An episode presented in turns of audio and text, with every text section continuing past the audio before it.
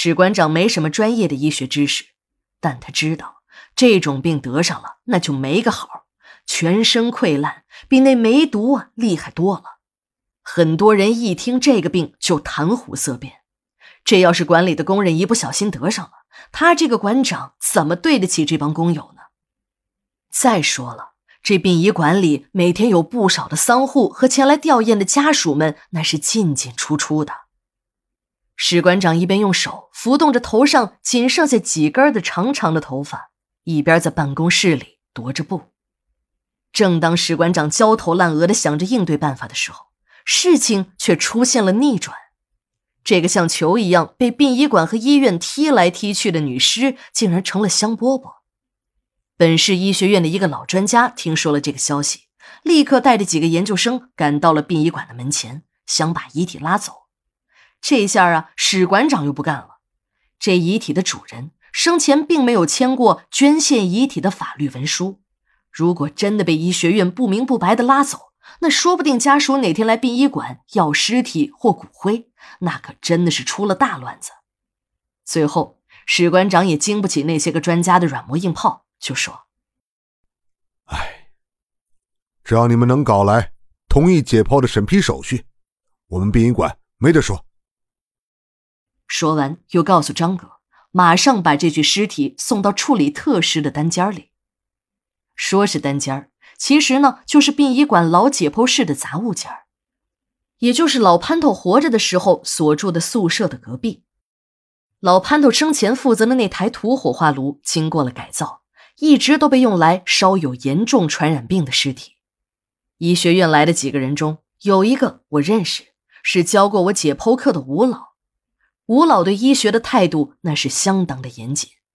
我在市医学院进修时，吴老就说过，中国的艾滋病研究水平还很低，其中一个重要原因是没有一个艾滋病患者愿意捐献遗体。这些人都是隐形人，除了给他们定期发放治疗的药物的专门人员之外，很少有人知道他们的行踪。这些病人基本上不会到医院就医，也就没有死在医院的可能了。老吴一直在寻找着这样的遗体做病理解剖，可是多年过去了也没有等到机会。这次他听一个学生说，他们医院的一名女患者得了这种病，家属呢拒绝收尸，尸体已经被送往了殡仪馆。吴老眼前一亮，机会终于来了。他一边让人和家属取得联系，在调取了这个女人的病历后，急匆匆地赶到了殡仪馆。殡仪馆老解剖室的杂物间外，我给吴老拉了把椅子，吴老坐在椅子上打起了瞌睡。看着满头白发的吴老，我是真的打心眼里佩服。都七十多岁的人了，为了解剖一具尸体，还得亲自出马。我深有体会，这尸体解剖不是什么轻活一场解剖下来，连取样带缝合，我这样的年轻人都会满头大汗、腰酸腿疼的。就更不要说是一个年过七旬的老人了。一阵风吹过，带来了浓浓的凉意。正在打瞌睡的吴老浑身颤抖了一下，突然醒了过来。就在这时，一辆加长的大林肯开进了殡仪馆，直奔老解剖室而来。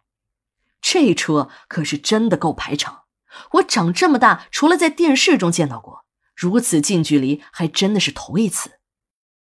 后面还跟了两辆小车，到了杂物间的门口，一行人下了车，从那辆大林肯上又抬下了一具尸体，一时间哭喊声四起。一个中年女人不顾大家的劝阻，伏在那具尸体身上嚎啕大哭，一边哭还一边骂着：“儿啊，你死的太惨了！”都是那个小狐狸精把你害成了这个样子，我一眼就看出来他不是什么好人。和你说你又不听，你死了，让娘怎么活呀？一边骂着，女人又是一阵哭天创地的哀嚎。这时，一个身材矮小、年纪在五六十岁的秃顶男人从车里钻了出来。这个人我们都认识，就是那个我市著名民营企业家张百万。